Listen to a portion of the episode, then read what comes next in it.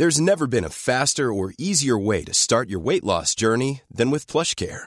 PlushCare accepts most insurance plans and gives you online access to board-certified physicians who can prescribe FDA-approved weight loss medications like Wigovi and Zepbound for those who qualify. Take charge of your health and speak with a board-certified physician about a weight loss plan that's right for you. Get started today at plushcare.com slash weight loss. That's plushcare.com slash weight loss. plushcare.com slash weight loss. Exécuté par qui? Fabrice Florent. Bonjour, bonsoir, bon après-midi à toutes et à tous. Cet épisode de 20 minutes est en fait un extrait de notre conversation avec Karine qui est passée à mon micro pour parler de son histoire de daronne. L'épisode sera dispo très prochainement. Karine est gynéco et elle m'a envoyé un mail dont je parle au tout début de l'extrait. J'ai trouvé ça intéressant et pertinent de l'isoler et de vous le proposer tel quel à un endroit dédié dans Histoire de daronne et de daron car Karine raconte avec son expérience, son vécu de femme et de maman la façon dont certaines et certains de mes invités évoquent le personnel hospitalier dans mes podcasts et également la façon dont j'y réponds. J'espère que ça vous aidera à voir la relation patient-personnel-soignant sous un autre jour. Merci beaucoup à Karine pour son émotion et merci d'avance pour votre écoute. Tu m'as envoyé un mail, Karine, pour m'engueuler. non, c'était pas vraiment une engueulade. C'était plutôt un, un feedback Exactement. d'auditrice. Mm. Euh, parce que tu as commencé par me dire que tu adorais mes podcasts et tout, donc merci beaucoup, c'est trop chouette. Mais effectivement, euh, donc Karine, tu es, gynécologue, C'est ça. Obstétricienne de formation. Ouais. On va en reparler peut-être, mais aujourd'hui, tu, tu bosses plutôt dans la chirurgie, c'est ça? Exactement, ouais. Tu fais de la reconstruction mammaire. Je fais de la chirurgie du cancer du sein et de la reconstruction mammaire exclusivement. Ok. Et Karine, tu m'as dit, écoute, c'est très sympa euh, tes podcasts, mais en fait, euh, je trouve que tu manques de modération en fait quand il s'agit de, de parler des, des médecins d'une manière générale et de l'intervention des médecins et du personnel soignant. Euh, et c'est vrai que bah, c'est vraiment un sujet ultra récurrent dans l'histoire de Daron, Mm. forcément. Enfin, en tout cas, c'est a priori c'est mieux. Euh, et tu me disais que j'avais tendance à ne pas modérer les propos Oui. des, de mes invités. Bah, je, te laisse me, raconter ce qui, ce qui te fait dire ça en fait. T'avais tout un, tu, tu m'as écrit un très long mail. Oui, très long. en fait, euh, j'écoute euh, beaucoup euh, les podcasts et je trouvais que, et je trouve toujours, que il y a pas mal de sujets que tu modères, dans le sens où j'ai pu entendre euh, certaines personnes avoir des propos misogynes ou euh, homophobes, etc. Et euh, tu prends le temps, euh, et en temps long, et ce que je trouve très bien, de modérer ces propos-là, de dire, ben, on peut pas exactement dire ça, je peux pas décider ça, ou alors, ben, est-ce que c'est vraiment ce que tu as voulu dire, etc. Euh, et je trouve que c'est pas forcément le cas en ce qui concerne euh, le milieu médical dans sa globalité. Les médecins, mais je veux pas paraître euh, la caricature de la de la Corporatiste. c'est pas du tout le cas, et je suis au contraire extrêmement critique avec moi et mes pairs. Mais euh, euh, donc voilà, je trouvais que en tout cas ce, cet aspect-là euh, des, des discussions était moins modéré. Et, euh, et à partir du moment où tu interviens, ça reste une discussion. Et quand on fait une discussion, on a le droit de se contredire, de se faire préciser les choses, etc. Et moi, ça me mettait mal à l'aise des fois. Et des fois je parle aux gens. Et, et je m'énerve quand des j'écoute. parce qu'en fait. Euh, euh, il y a deux choses qui sont très différentes pour moi. Il y a le fond et il y a la forme. Il y a le, le, le quoi et le comment. Et on peut critiquer le comment, on peut critiquer la forme, et je suis la première à le faire, et on va probablement en reparler, mais j'ai eu affaire à des gens euh, qui ont eu des propos extrêmement euh, gênants, euh, en tout cas blessants. Par contre, le fond, je pense qu'on ne peut pas le critiquer à partir du moment où on ne s'est pas tapé les 12 ans d'études qui vont Ouais. avec, qu'on n'a pas les théories, euh, le- le- le- les connaissances théoriques et pratiques, euh, qu'on ne prend pas 50 000 décisions vitales par jour, parce qu'en fait, remettons les choses dans leur contexte, c'est la vie des gens. Quand on fait de l'obstétrique, c'est la vie de plusieurs personnes en même temps, et c'est quand même un truc qui est censé bien finir à la fin. Et en fait, notre décision, elle est vitale euh, au, au sens propre du terme. Et, euh, et je pense pas que quand on a passé euh, même 12 heures en salle d'accouchement, on puisse avoir euh, la légitimité pour euh, remettre en cause euh, certaines décisions. Et je comprends encore une fois que les gens peuvent mal le vivre. Et moi-même, il y a des plein de choses dans mon histoire que j'ai très mal Mhm. vécues, qui ont été extrêmement douloureuses. Mais en attendant, si le gynécologue qui a décidé de m'accoucher a décidé de faire ça, bah ok, en fait. Après, ça s'est pas forcément passé comme je l'aurais voulu, mais je remets pas en cause la décision médicale. Et quand j'entends des gens euh, dire, euh, euh, en gros, qu'on leur a fait une césarienne, un déclenchement, n'importe quoi, une épisio, entre guillemets, de convenance, jamais de ma vie, à 4 heures du matin, j'ai suturé une épisio par plaisir, vraiment jamais. Et je connais peu de personnes qui trouvent un bonheur, un plaisir là-dedans. Mmh. Euh, donc voilà, c'est en fait euh, qu'on le vive mal, que les choses soient mal dites. Et ça, clairement, il y a, oui, il y a- il y a- il y a beaucoup à progresser sur ah ce- bah à ce c'est- sujet-là. C'est-à-dire qu'on est au stade du néant. Donc, honnêtement, dans, la, dans les études médicales, alors ça fait quelques années que j'ai terminé maintenant, mais dans les études médicales, il n'y a pas euh, ou très peu de formation. Maintenant, ça change un peu parce que les étudiants, ils ont des examens pratiques Mm. de mise en situation professionnelle.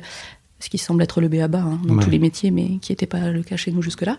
Euh, mais c'était pas mon cas, en tout cas à mon époque. Et effectivement, je suis tout à fait d'accord qu'au niveau de la communication, c'est-à-dire qu'il y, a il y a une marge de progression qui est incommensurable. Oui.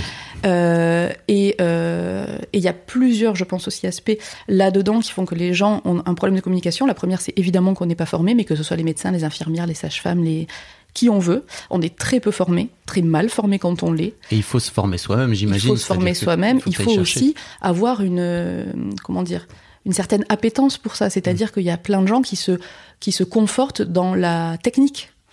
Et euh, mais parce que c'est aussi ce qu'on nous apprend. C'est ça, j'allais dire, un, c'est un métier technique avant tout. Hein. C'est un métier très technique euh, et c'est entre guillemets facile aussi de se de se limiter à ce champ-là, puisqu'en fait on nous demande d'appliquer des protocoles, enfin, d'écrire des protocoles, euh, de formaliser des protocoles, d'appliquer des protocoles et et c'est très pratique en situation d'urgence d'avoir un protocole parce que c'est ce qui nous fait garder la tête froide, etc. Et donc il y a plein de gens qui s'arrêtent là et je suis tout à fait d'accord sur le fait que il faut au contraire qu'on aille vers plus de, euh, de, de, de relations humaines parce que ben, c'est quand même le fond de notre métier, les Oui. humains. hein. Euh, et il y a énormément de choses à améliorer. Il y a aussi le fait qu'il manque énormément de personnel euh, dans les hôpitaux. Notre que- problème de fond. C'est voilà, moi j'ai commencé mes études, les sages-femmes étaient en grève, elles le sont toujours. hein, donc euh, bon, ça fait dix ans qu'elles font grève. J'ai pas l'impression qu'il se soit passé grand-chose. Euh, on travaille avec un manque criant de personnel à tous les niveaux. Euh, Enfin bon, c'est désastreux. Et donc forcément, quand on, en- quand on enchaîne, euh, moi ça m'est arrivé de travailler 100 heures par semaine. Bon, en fait, au bout d'un moment, euh, c'est dur d'être, euh, de parler correctement. Et même si on n'a pas l'impression de mal parler, hein, évidemment. Enfin, je encore T'as une fois. jamais eu, toi, la- l'envie de mal parler aux Moi, gens j'ai jamais eu envie de mal me comporter, vraiment, je vous assure. Même après pas avoir dormi pendant 36 heures. Mm. Mais en fait, je pense qu'il y a des fois où on n'a plus la lucidité nécessaire. Ou, encore une fois, on a appris des protocoles par cœur. Donc, évidemment qu'on peut les appliquer avec euh, toute la lucidité du monde, même quand ça fait 30 heures qu'on n'a pas dormi. Ben, par contre, euh, savoir l'expliquer et, Ouais. euh, et euh, savoir être humainement enveloppant pour des gens qui sont en train de vivre un moment angoissant euh, qui est censé être un moment heureux, ben ça évidemment qu'on l'a plus quoi. Donc je pense qu'il y a plusieurs euh, voies de progression aussi et que évidemment qu'il faut progresser. Euh, il y je- a aussi une forme, enfin pour moi je vois aussi un Mm. truc euh, qui te permet de pouvoir mettre une barrière aussi, c'est-à-dire que quand tu restes Bah, dans la technique et le protocole et que tu vas pas sur l'aspect de l'émotionnel, bah c'est quand même vachement plus simple parce que j'imagine à quel point bah tu peux avoir potentiellement des dizaines de cas dans la journée. Mm. Si à chaque fois tu prends l'émotion dans la gueule des gens, tu euh, pff, ça, ça plus effectivement tout- toutes les, les les conditions de travail qui sont difficiles, j'imagine Mm. à quel point ça doit être dur quoi. Et puis ta vie qui en fait est pas toujours non plus, enfin t'arrives pas au boulot en mettant, perso, euh, ouais, en mettant tout le reste euh, de côté quoi. Donc il y a des nuits où t'as pas dormi, euh, euh, il y a des fois où ben ta grand-mère est décédée, il y a des fois où voilà euh, où t'as pas eu le temps de faire ce qui était prévu, t'as mille trucs à faire et en vrai, enfin comme dans tous les métiers, euh, la- le milieu médical n'est qu'un échantillon représentatif de la population générale et donc ben il y a des fois où c'est euh, en fait hyper compliqué et moi je peux euh, me rappeler de dates et de gens très précis, d'histoires qui m'ont enfin vraiment rien que d'y penser, voilà, ça remonte, Mhm. mais qui m'ont marqué. Et c'était il y a dix ans. Et, euh, et en fait, c'est des histoires qui m'ont marqué. Et oui, en effet, tu mets une barrière parce qu'en fait, enfin, tu vois, dix ans après, j'ai encore des trémolos dans la voix en- Ouais. en, en, en y pensant parce que c'est des peux pas trucs. euh, prendre ces bagages-là pour toi. Et là, Bah vous non. le voyez pas, mais t'as les larmes qui montent aux yeux, Karine. Ouais, ouais, parce que c'est des trucs hyper euh, puissants. Et Ouais. encore, j'ai de la chance. À l'époque, j'avais pas d'enfant parce que je me rappelle euh, des gardes d'obstétrique quand j'étais enceinte. Où notamment j'ai dû euh, accoucher une patiente enceinte de 4 mois et demi. On était exactement au même terme et elle accouchait d'un enfant décédé. Enfin ça, je peux te dire que toute ta vie tu t'en rappelles en fait. Euh, toute ta vie tu t'en rappelles. Et en fait, bah ouais, en fait, on est obligé de se protéger aussi. Après, il faut apprendre à se protéger tout en protégeant l'autre aussi Oui. de notre propre protection. Et c'est ça qu'on n'a pas. Ça manque clairement dans, votre, dans Bah, la formation. c'est- Et en fait, clairement, c'est douloureux pour tout le monde. hein. Enfin, moi, je me rappelle, euh, quand je te dis d'heures, en fait, c'est pas d'heures, c'est deux jours, voire deux semaines, à débriefer avec euh, mes collègues qui sont forcément devenus des amis parce que quand tu passes par tant de galères et Mm. passer euh, 80 heures par semaine avec les mêmes personnes, forcément, ça soude. Et quand tu vis des trucs hyper euh, intenses, voire traumatisants avec des personnes, forcément, ça te soude. Et, et on en parlait encore des mois et des années après. Donc, euh, Ouais, en fait, c'est un manque pour tout le monde. Euh, moi, j'ai arrêté ce côté-là de de ma profession aussi pour ça, parce que Mm. c'était This is Paige, the co-host of Giggly Squad, and I want to tell you about a company that I've been loving, Olive and June. Olive and June gives you everything that you need for a salon quality manicure in one box. And if you break it down, it really comes out to $2 a manicure, which is absolutely insane. It's also so easy to get salon worthy nails at home with Olive and June. The difference between how your nails used to look when you did them yourself and now with the Manny system is a complete game changer. The best thing about Olive and June too is it's a quick dry. Dries in about one minute, lasts for five days, and full coverage in up to one to two coats. Visit oliveandjune.com slash perfectmanny20 for 20% off your first system. That's oliveandjune.com slash perfectmanny20 for 20% off your first system. I'm Sandra, and I'm just the professional your small business was looking for. But you didn't hire me because you didn't use LinkedIn jobs. LinkedIn has professionals you can't find anywhere else, including those who aren't actively looking for a new job but might be open to the perfect role, like me. In a given month, over 70% of LinkedIn users don't visit other leading job sites. So if you're not looking on LinkedIn, you'll miss out on great candidates like Sandra. Start hiring professionals like a professional. Post your free job on linkedin.com/people slash people today. euh, je suis quelqu'un de- d'extrêmement émotif, euh, qui prend beaucoup les choses à cœur. C'était trop dur, euh, trop dur émotionnellement. Ça l'est encore d'ailleurs. Ça l'est encore. C'était beaucoup trop dur émotionnellement Ouais. de, euh, de gérer ça. Alors, bon, ça va paraître extrêmement prétentieux, mais parce qu'aussi j'essaie vraiment de faire attention aux gens. Mais c'est pas de- prétentieux de dire ça, pourquoi tu dis ça Bah, parce que ça fait genre euh, la meuf qui. euh, Non, mais parce que moi, tu comprends, je, je prends soin des gens, donc forcément. euh, Non, mais tu mais peux avoir des appétences, comme tu disais, tu Ouais. peux avoir des appétences personnelles euh, qui vont plutôt euh, Mm. vers là, quoi. Oui, moi je suis un peu euh, à faire des câlins. Donc euh, forcément, j'ai envie que les gens euh, vivent bien la situation. Et ben du coup, parfois, c'est à ton propre détriment en fait, Euh, parce que les gens, il faut les entourer, mais il faut pas s'oublier aussi dans le truc. Et quand tu, c'est très dur de trouver sa place en fait. C'est vraiment très dur de trouver sa place parce que des fois, tu vas trop loin et c'est toi que tu mets en danger. Euh, et enfin, moi. euh, donc l'internat de gynéco, ça dure 5 ans. Moi, au bout de un an et demi, j'ai fait une dépression, j'étais sous antidépresseur et, et, et clairement, heureusement que qu'il y avait des balustrades dans mon appart, sinon je sautais sur le, sous le tram. Quoi. Vraiment, c'était extrêmement dur. Ah ouais. Bah parce qu'en fait, tu vis des trucs et Oui. t'es pas accompagné, t'as pas de débrief. Bon, mon mari, il est psychiatre et eux, ils ont des séances euh, D'accompagnement, d'accompagnement pour discuter entre eux, pour prendre un peu de hauteur sur les choses. Euh, nous, jamais. Moi, en cinq ans, j'en ai pas eu une seule, jamais. Jamais, jamais, jamais, jamais. Euh, Il y a des situations extrêmement dures. Bon, il y a des situations où il y a des enfants qui meurent, où il y a des mamans qui meurent. C'est très dur. Il y a aussi des situations où il y a des enfants qui restent hospitalisés et qui seront handicapés toute leur vie. Euh, Il y a aussi des situations où tu vas voir des mamans en réa qui allaient très bien la veille. En fait, tu passes par il y a aussi des trucs où tu passes à deux doigts de la catastrophe et finalement tout va bien. Et ben en fait c'est ultra traumatisant aussi. Mm. Parce que voilà, et il y a plein de fois où tu te dis ben qu'est-ce que j'ai mal fait? Est-ce que j'aurais pu faire autrement? Et ça en fait ben tu l'as dans ta valise quoi. Mm. Et tu te le traînes, tu te le traînes, tu te le traînes. Et en fait au bout d'un moment ben tu peux plus. Euh, donc euh, donc ouais c'est hyper dur. C'est vraiment hyper dur. On t'apprend euh, à être un robot. On t'apprend à à continuer à avancer. Et, euh, et en fait, il y a beaucoup de, beaucoup de suicides dans la profession médicale. C'est la deuxième profession qui se suicide le plus après les agriculteurs. Euh, ils y arrivent très bien, hein, ils savent comment faire. hein, Oui. donc, euh, ils sont quand même. voilà. Il y a beaucoup d'internes qui se suicident parce qu'en fait, ils travaillent énormément et surtout, ils sont en première ligne. Mm. Euh, clairement, c'est beaucoup plus confortable d'être euh, d'être senior. Euh, c'est, enfin, C'est pour ça que, en effet, les choses se passent euh, rarement parfaitement bien. Euh, il faut et c'est normal que quand on vient accoucher, on a envie d'être bien traité. Enfin, je veux dire, c'est quand même le béaba. Mmh. Euh, après, c'est malheureusement tout le système qui est à, à repenser, je pense, Oui.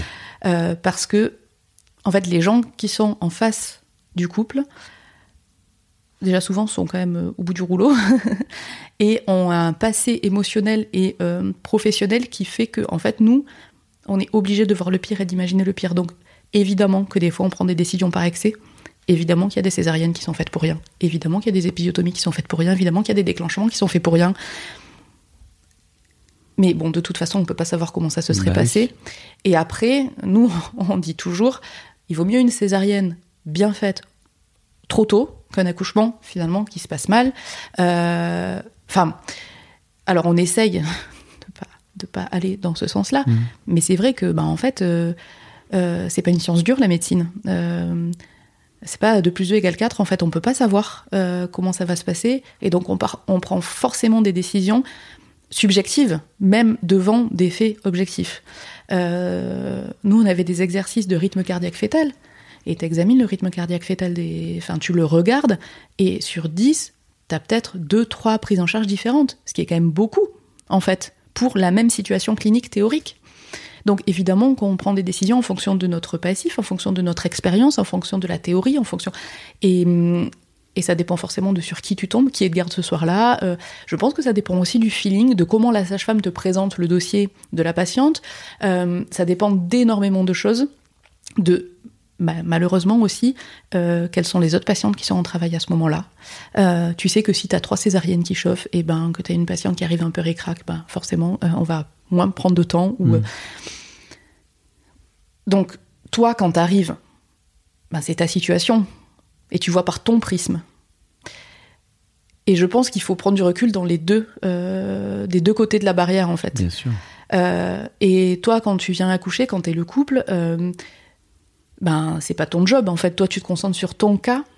Euh, et forcément que quand tu racontes ton histoire, tu ne sais pas ce qui se passe à côté. Tu n'as pas, euh, comment dire, t'es zoomé. Ouais. T'as pas l'entièreté du champ. Donc forcément euh, que t'as l'impression, ou que tu peux avoir l'impression que on s'est mal occupé de toi, qu'on a pris les mauvaises décisions. Mais en fait, la décision, elle rentre dans un euh, dans un univers décisionnel qui est au-delà de ta salle d'accouchement. Et en fait, c'est souvent ça, je trouve, euh, qui euh, qui amène à beaucoup de, de en fait de souffrance à la fin parce que les gens ils ont l'impression euh, d'avoir mal été pris en charge et du coup forcément ils souffrent. Euh, T'as un peu l'impression qu'on t'a volé ton accouchement et mais parce qu'en fait c'est toujours un problème de communication. Il n'y a pas assez de communication. T'as l'impression qu'on s'est mal occupé de toi, mais en fait les gens ils sont en train de bien s'occuper de quelqu'un d'autre. Ah oui. Et en fait, on s'occupe aussi bien de toi, pas clairement pas à la hauteur de tes espérances et probablement pas à la hauteur des leurs non plus, en fait. Euh, voilà. C'était un- une très grosse digression. C'est pas du tout une Mais, très grosse euh, digression. Merci beaucoup de m'avoir envoyé ça parce que, en fait, euh, suite à ça, j'ai déjà bougé, tu vois, dans ma Mm. façon de faire et, et merci parce que ça m'éclaire beaucoup. Et en fait, je vais prendre ce morceau-là Mm. et je vais le mettre euh, à part dans le podcast, tu vois, comme ça, euh, j'imagine que les gens pourront y avoir accès. Mm. C'est- C'est très, enfin, c'est important en fait Mm. d'avoir euh, d'avoir ton ton, ton ressenti, de- d'entendre tes émotions aussi, tu vois, de- d'entendre euh, aussi que tu reconnaisses que il y a un vrai manque de formation par rapport à tout ça. Enfin, c'est criant, mais en fait, Ouais. euh, le personnel médical est extrêmement demandeur. Mm. Parce que, en fait, euh, on souffre beaucoup de ça. Vraiment. C'est. euh, c'est c'est pas agréable de sentir qu'on fait pas bien les choses, qu'on fait pas bien son travail, quand on s'investit autant, quand on a passé autant d'années à apprendre pour être euh, compétent et qu'en fait on se rend compte que bah, qu'on l'est techniquement, mais qu'on on, on l'est pas à la hauteur de ce qu'on pourrait. Ouais. C'est quand même hyper frustrant. Mm. Donc euh, on est on est très demandeur et le problème c'est que ben on n'a pas le temps puisqu'il faut s'occuper des gens, Ouais. donc il n'y a pas assez de monde pour s'en occuper. Donc c'est un peu le serpent qui se mord la queue et et moi, ça me fait vraiment du bien d'en parler parce que c'est quelque chose qui est très latent dans le milieu médical, mais qui sort pas beaucoup. Et on a l'impression, euh, il y a quand même eu pas mal d'affaires de gynécologues, pas forcément très bienveillants avec les patientes. Euh, Et, et du coup, on s'est un peu pris euh, la grêle. c'est clair. Et pour moi, c'est flippant en fait de ne voir que cet aspect-là parce Mm. que je sais que ça. J'ai deux filles, tu vois, qui ont 15 et 17, et je sais que qu'elles aient vu ces trucs sur Insta, ça les a mis un peu euh, ok. Et en fait, je leur, on en avait parlé. Je leur avais dit non mais c'est pas parce qu'il y a ces pas, pas, parce qu'il y a ces tout biblas qui sont pas cool qu'il faut pas faire confiance au- à tout le reste, tu vois. Au contraire, c'est juste un warning pour toi. Si jamais il y a des trucs qui se passent et qui sont pas bien, il faut être capable de le dire. C'est pas parce que ce monsieur ou cette dame a, a une blouse qu'il faut pas exprimer ton, ton ressenti de passion. Euh, mais c'est hyper important de, Ouais. de, de venir le dire, ouais. Et, et tu vois, dans la- concrètement, dans mon travail tous les jours, moi, je- j'examine surtout les seins des patients, puisque je fais de la chirurgie Mhm. du cancer du sein. Et avant chaque examen, je demande à la patiente de se déshabiller et elle est torse nu face à moi et je lui dis Est-ce que je peux vous examiner? Et en fait, honnêtement, je pense qu'il y en a plus d'une sur deux qui me dit Bah oui. Mhm. Je dis Bah oui, mais en fait, je vous demande, madame. Enfin, pour moi, c'est évident que même si vous êtes là pour ça, même si vous êtes torse nu devant moi, je vais pas me jeter sur vos seins. euh, et, et en fait, même ça, je pense que tout le monde ne le fait pas, alors que, ben, je sais pas, tu rentres quelque part, tu dis bonjour, pour moi, c'est la même chose, en fait. Euh, alors, notre statut nous autorise des choses, mais que ça ne devrait pas nous autoriser. Ouais. Euh, on se permet des choses parce qu'on a euh, ce statut de médecin, euh, alors qu'en fait, on est un humain face à un humain, un humain qui a des compétences et un humain qui a besoin de nous, en fait. Euh, et ça s'arrête là. On n'a pas plus de droits que ça sur les gens. Euh, on a des connaissances, on a des compétences et cette personne a besoin de nous, mais il n'y a pas de, pour moi en tout cas, euh, je pense que c'est comme ça que ça devrait être, il n'y a pas de relation hiérarchique dans le sens où je suis là pour l'aider, j'ai les connaissances, mais en fait, comment dire, je ne peux exercer mon métier qu'avec ces personnes aussi. Tu vois ce que je veux dire? C'est-à-dire qu'il y a vraiment une, c'est une relation.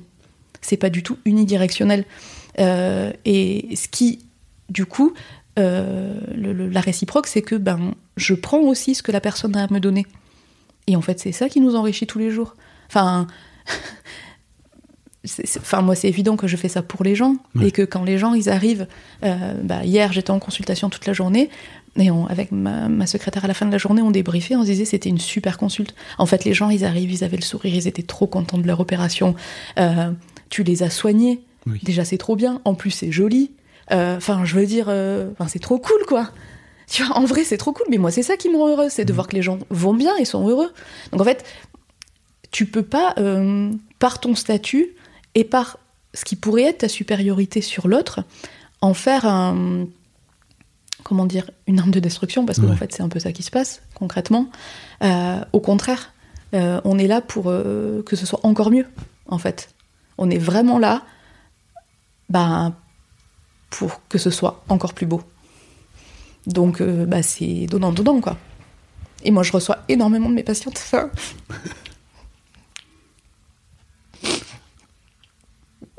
Ils sont trop cool. Eh bah, dis donc, Karine. Ouais. Et tout ça, on n'a même pas encore parlé de ton histoire de daronne. C'est mal barré. Hein.